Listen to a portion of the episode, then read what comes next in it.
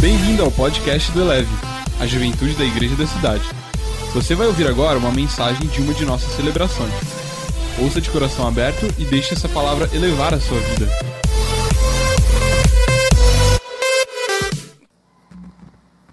Pode abrir sua Bíblia em 1 Samuel, capítulo 3.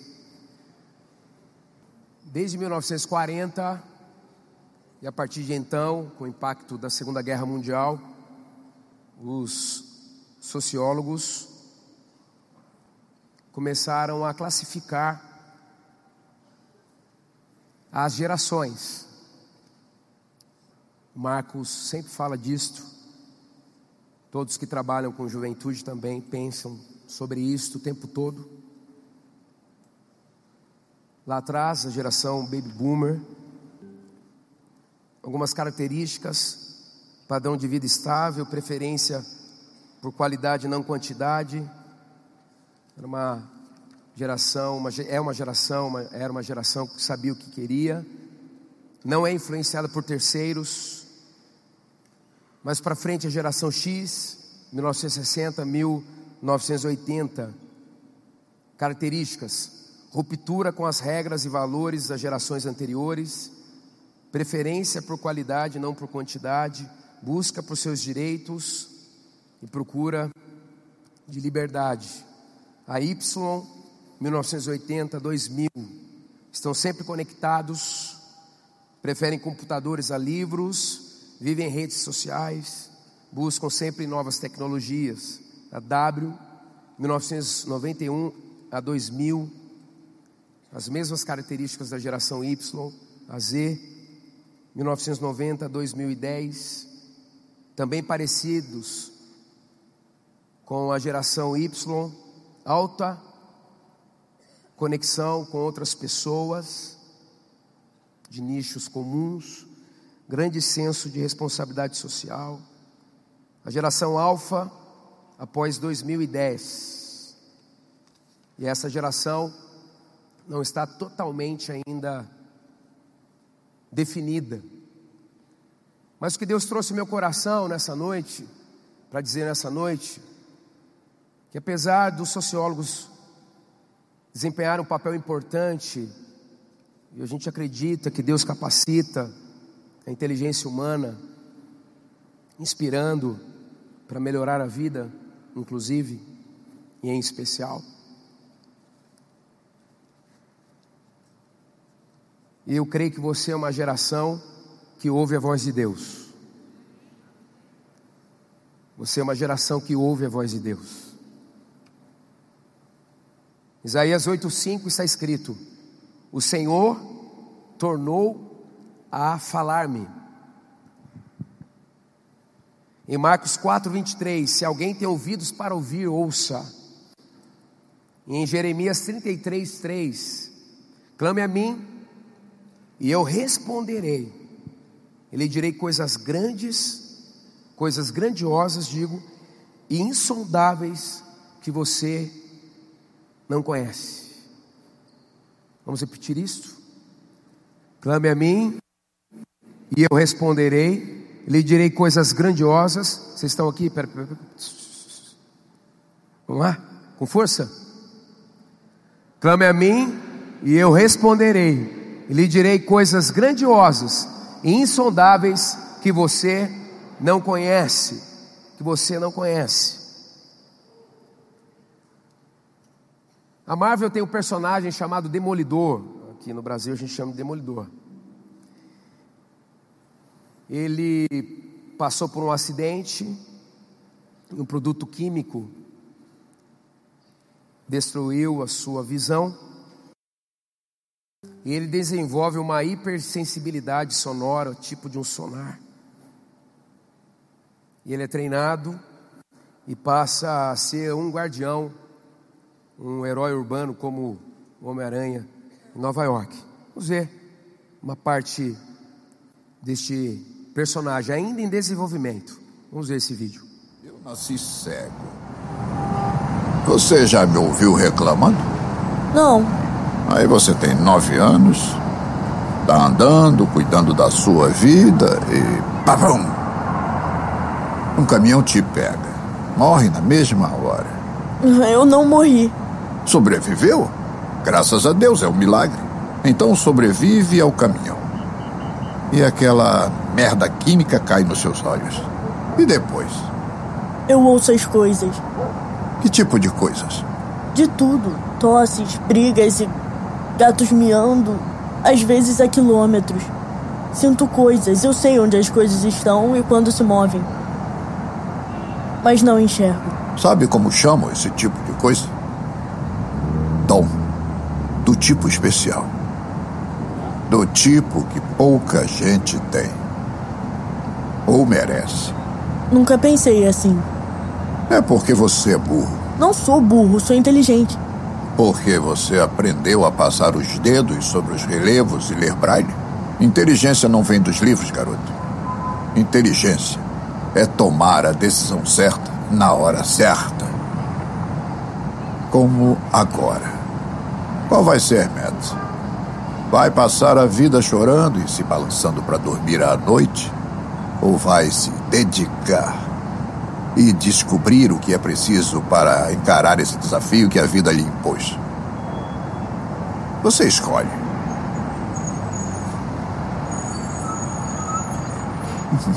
Boa escolha, garoto. Ninguém me pagou um sorvete desde que meu pai morreu.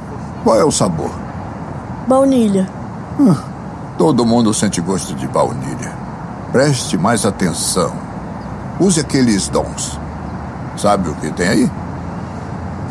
Grãos de açúcar, favas de baunilha, leite de três leiterias diferentes de dois estados. Ah, produtos químicos direto da tabela periódica e.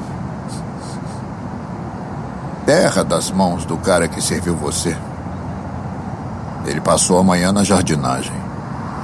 Tem um mundo ao seu redor, Matt, e esse mundo é enorme. E tudo o que você precisa é ter coragem de assimilar. Tenta. Aquele cachorro. Qual é a história dele? Tá com fome. O estômago tá roncando. E ele tá doido pra comer o cachorro quente daquele cara que tá passando perto dele. Nada mal. E a garota? A pele dela tá muito quente. Tá com o coração acelerado. Ela tá doente? Pior. Está apaixonada. E o velhote?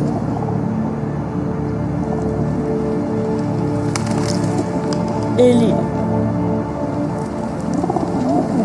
Ele tá morrendo. E não há nada que você possa fazer. O mundo é grande. E nem tudo são flores e alegria. E a única maneira de caras como você e eu sobrevivermos é agarrá-lo com unhas e dentes e nunca soltar. Eu. Para nós, esse sonar extraordinário que o Mate tinha é a voz de Deus. Esse texto de 1 Samuel 3 está assim: 1 Samuel 3, o menino Samuel ministrava perante o Senhor, sob a direção de Eli. E naqueles dias, raramente o Senhor falava, e as visões não eram frequentes. Certa noite, Eli, cujos olhos estavam ficando tão fracos que já não conseguia mais enxergar, estava deitado em seu lugar de costume. A lâmpada de Deus ainda não se havia apagado. E Samuel estava deitado no santuário do Senhor, onde se encontrava a arca de Deus. Então o Senhor chamou Samuel. Samuel respondeu: Estou aqui. E correu até Eli e disse: Estou aqui. O Senhor me chamou? Eli, porém, disse: Não chamei. Volte e deite-se. Então ele foi e se deitou. De novo o Senhor chamou: Samuel, Samuel. Se levantou e foi até ali e disse: Estou aqui. O Senhor me chamou? Disse Eli: Meu filho, não chamei. Volte e deite-se. Ora, Samuel ainda não conhecia o Senhor. A palavra do Senhor ainda não lhe havia sido revelada. O Senhor chamou Samuel pela terceira vez, e ele se levantou e foi até Eli e disse: Estou aqui. O Senhor me chamou. Eli percebeu que o Senhor estava chamando o menino. Ele disse: Vá e deite-se. Se ele chamá-lo, diga: Fala, Senhor, pois o teu servo está ouvindo. Então Samuel foi deitar-se. O Senhor voltou a chamá-lo, como nas outras vezes: Samuel, Samuel. Samuel disse: Fala, pois o teu servo está ouvindo. E o Senhor disse a Samuel: Vou realizar em Israel algo que fará tinir os ouvidos, ouvidos de todos que ficarem sabendo. Nessa ocasião, executarei contra Eli tudo o que falei contra a sua família, do começo ao fim. E o Senhor continua falando com ele. Um menino de 12 anos que se transforma em um juiz e um profeta, por causa da capacidade de ouvir a voz de Deus. Ouça a voz de Deus, siga o seu destino e transforme realidades. Como? Nesse texto. Em primeiro, sempre com a letra E. Encontre o coração dos seus pais espirituais. Samuel, ele estava conectado a uma série de fatores que o favoreceu para ouvir a voz de Deus. Diz o texto: o menino ministrava perante o Senhor sobre a direção de Eli. Você sabe a história de Samuel? ele é dedicado para o Senhor, porque Ana não podia ter filhos, e a esterilidade é rompida, e ela não só entrega o seu filho, mas ela entrega o Nazireu, um menino totalmente consagrado, já em sintonia com o seu destino. Mas há esse deslocamento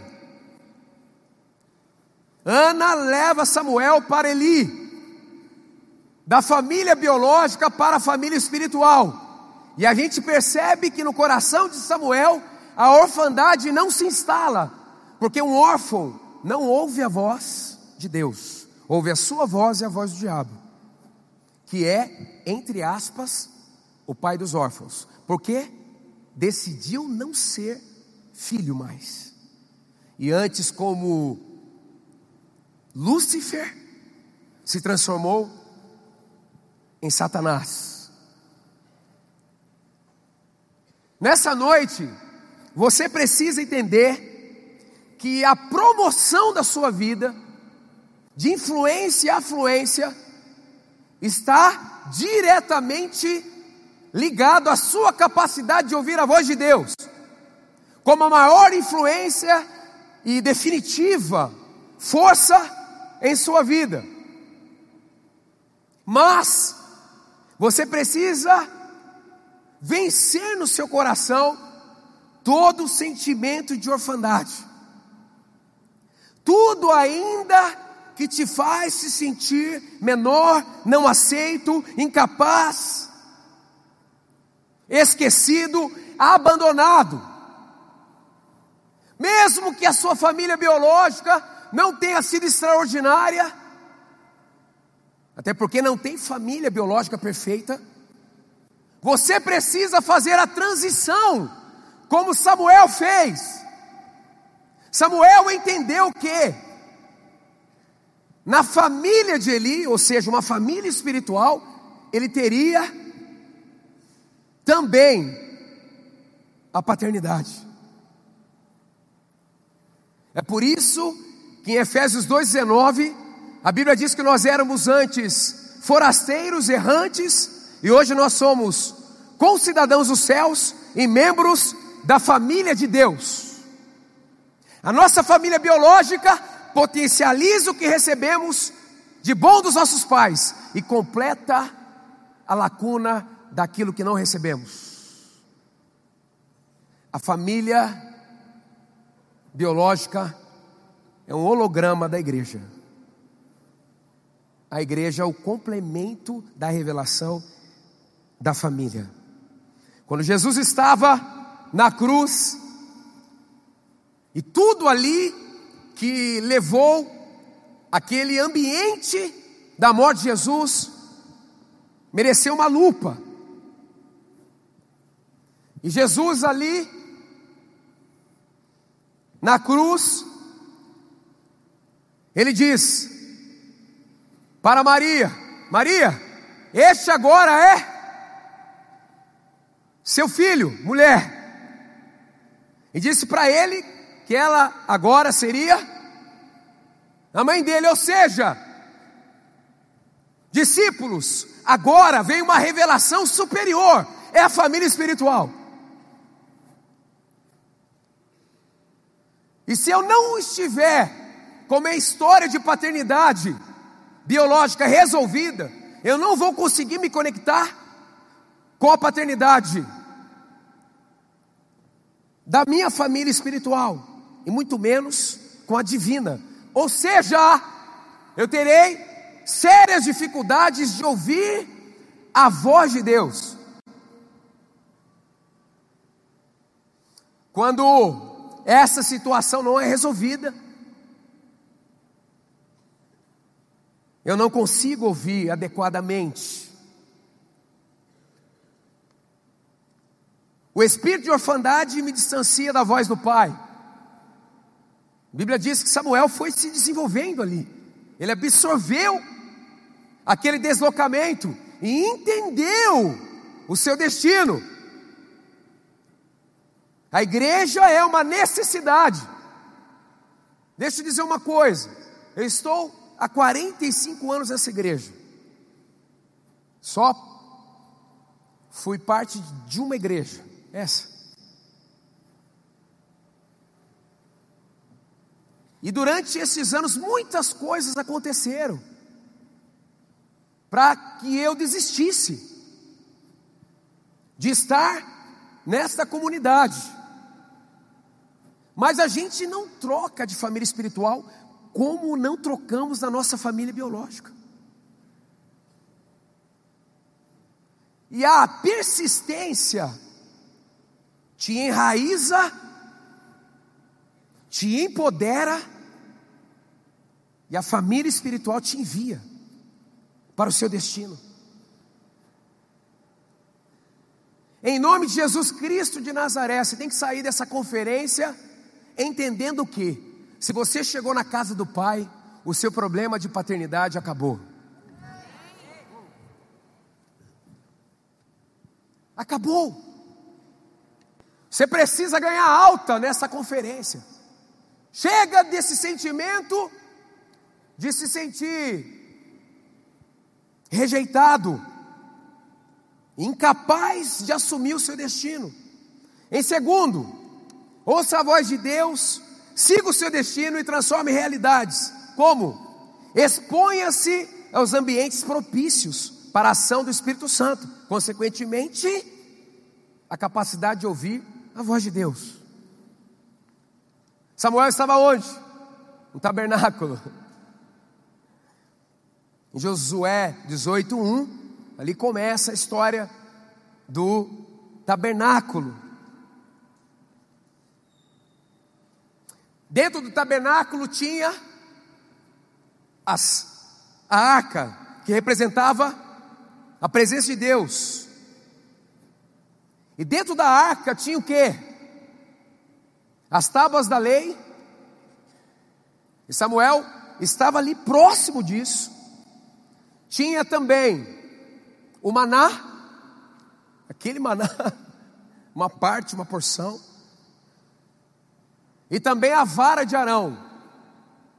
E dentro da arca, aqueles três símbolos ativavam algo em Israel, que influenciou também a iniciação de Samuel como um juiz e um profeta, porque o ministério de Samuel é marcado pela sua audição. As tábuas da lei representam o que? A palavra de Deus. A palavra de Deus, ela precisa estar impregnada em nós. O texto de Deuteronômio 6, 6, 7 diz que todas essas palavras que hoje lhes ordeno estejam em seu coração, ensine-as com persistência aos seus filhos, converse sobre elas quando estiver sentado em casa, diga assim: em casa, quando estiver andando pelo caminho, quando se deitar e quando se levantar. A gente vê aqui pelo menos quatro exposições à palavra durante o dia. Durante o dia. Está próximo da palavra, treina o meu sonar. A minha capacidade de ouvir a voz de Deus.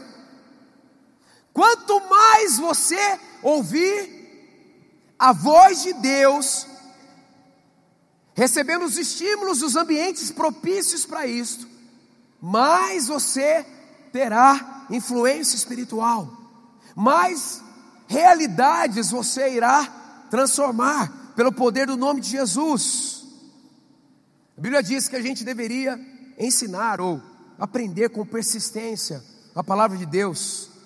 Essa expressão no original significa você precisa ser perfurado pela palavra. Perfurado pela palavra. Maná significa também a provisão de Deus. Samuel estava próximo de uma atmosfera de abundância para ele entender que Deus seria sempre responsável para cuidar dele. O que nos ajuda a ouvir a voz de Deus é quando nós, como Paulo ensinou, o contentamento é fonte de lucro. Quando nós andamos na abundância, que é essa atmosfera que Jesus promete, eu tenho a capacidade maior de ouvir a voz de Deus, mas também estava ali dentro da arca, aonde Samuel, Eli e os seus filhos estavam próximos à vara de Arão.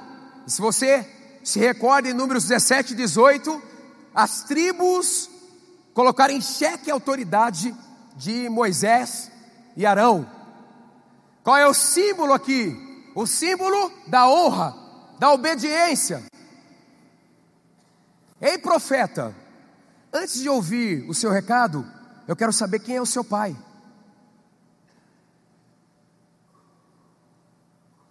Com quem você está vinculado. A desobediência, a desonra, olha só. Samuel achava que era Eli chamando, ele se levantou prontamente. Por quê? Porque a obediência traz promoção, oportunidades e coisas novas. Então, Samuel estava perto desses símbolos, e esses símbolos liberavam coisas na atmosfera e foram capazes de treinar a audição de Samuel. Você precisa, precisa treinar o seu coração na obediência. Você precisa ser aprendiz. Você precisa honrar quem ministra sobre a sua vida, porque isso te promoverá. Terceiro, escute com precisão, não é só escutar, mas com precisão a voz de Deus. Quantos querem escutar com precisão a partir de hoje a voz de Deus? O Senhor voltou a chamá-lo, como nas outras vezes, Samuel, Samuel. Então Samuel disse: Fala, pois, o teu servo está ouvindo. Quem deu a instrução para Samuel dizer isso? Eli. E ele disse por quê? Ele obedeceu. Quem não obedece o outro, não escuta Deus.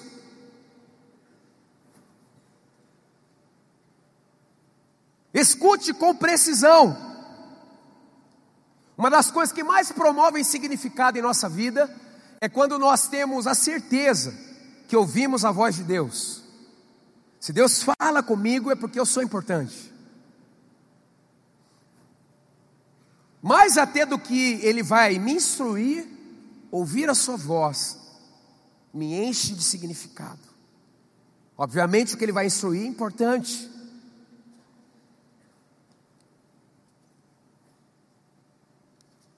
Quarto, como ouvir a voz de Deus, ir para o meu destino e transformar realidades. Os filhos devem ser manifestos. A criação aguarda com expectativa, mas são filhos monitorados, influenciados, empoderados pelo céu. Por isso que a Bíblia diz que nós temos capacete da salvação. Coloca a mão na sua cabeça, capacete da salvação.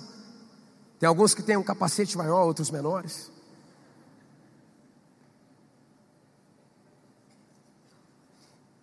Quarto, execute todas as instruções recebidas. Ele perguntou: O que o Senhor lhe disse? Não esconda de mim.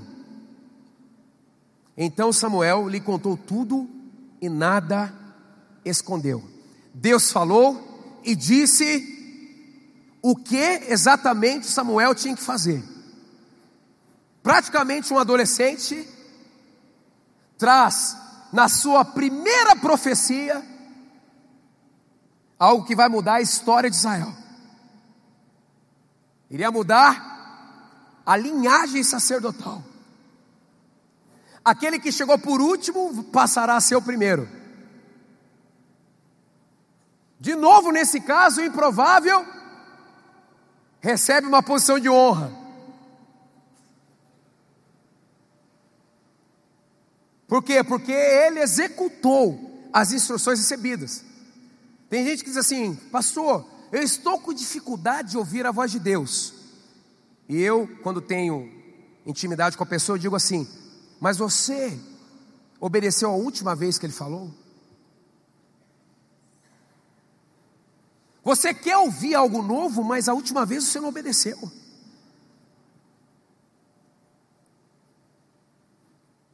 A velocidade da nossa obediência sempre determinará a taxa da aceleração do nosso destino. Quanto mais você ouvir e obedecer, mais rápido você irá para o seu destino. Quinto, expanda a sua influência espiritual. Quando você ouve a voz de Deus, você recebe uma capacidade de expandir a sua influência. Diz o texto, verso 19: O Senhor estava com Samuel enquanto este crescia. O verbo crescer aí significa tornar-se grande, importante, poderoso, alguém magnificado. Uau! Apesar da idade, apesar da linhagem dele, apesar da inexperiência dele, apesar de ser nesse momento aqui, neste interim, o primeiro encontro dele, digamos assim, e percepção clara da voz de Deus, da voz de Deus.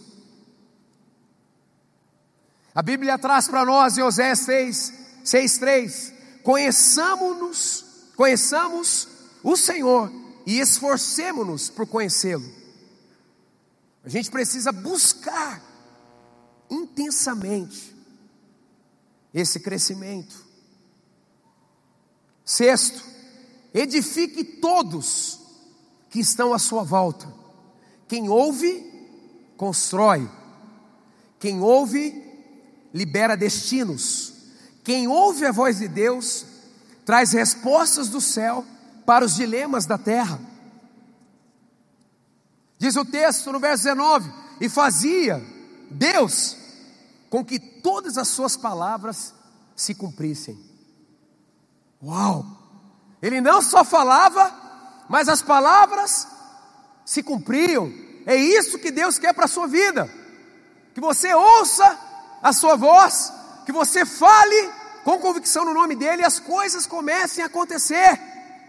Em qualquer esfera da sociedade, aonde você estiver, você pode ser a extensão da voz de Deus. Eu declaro sobre a sua vida a partir de hoje, o seu nível de sabedoria vai aumentar. Eu te vejo sentado nas mesas de tomada de decisões, e as pessoas vão acostumar a pedir a sua opinião e terem respostas surpreendentes. Às vezes, sem referência, sem background, você vai responder assertivamente. E as pessoas ficarão pasmas, e algumas vão querer saber o seu resultado, a, a, a causa desse resultado. E você vai ensinar essa pessoa a ouvir a voz de Deus. A ouvir a voz de Deus.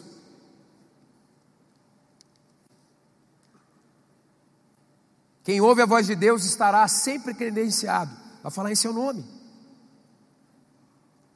A profecia deve ser uma habilidade para a vida e não apenas uma habilidade ministerial. Podemos acessar o valor da percepção profética pessoal em relação ao nosso nível de influência na sociedade. O profético é o discernimento da voz de Deus, coração e mente de Deus em qualquer assunto e em qualquer momento. Lembra o que foi escrito em Provérbios 29, 18? Onde não há revelação divina, o povo se desvia. Vamos ficar em pé.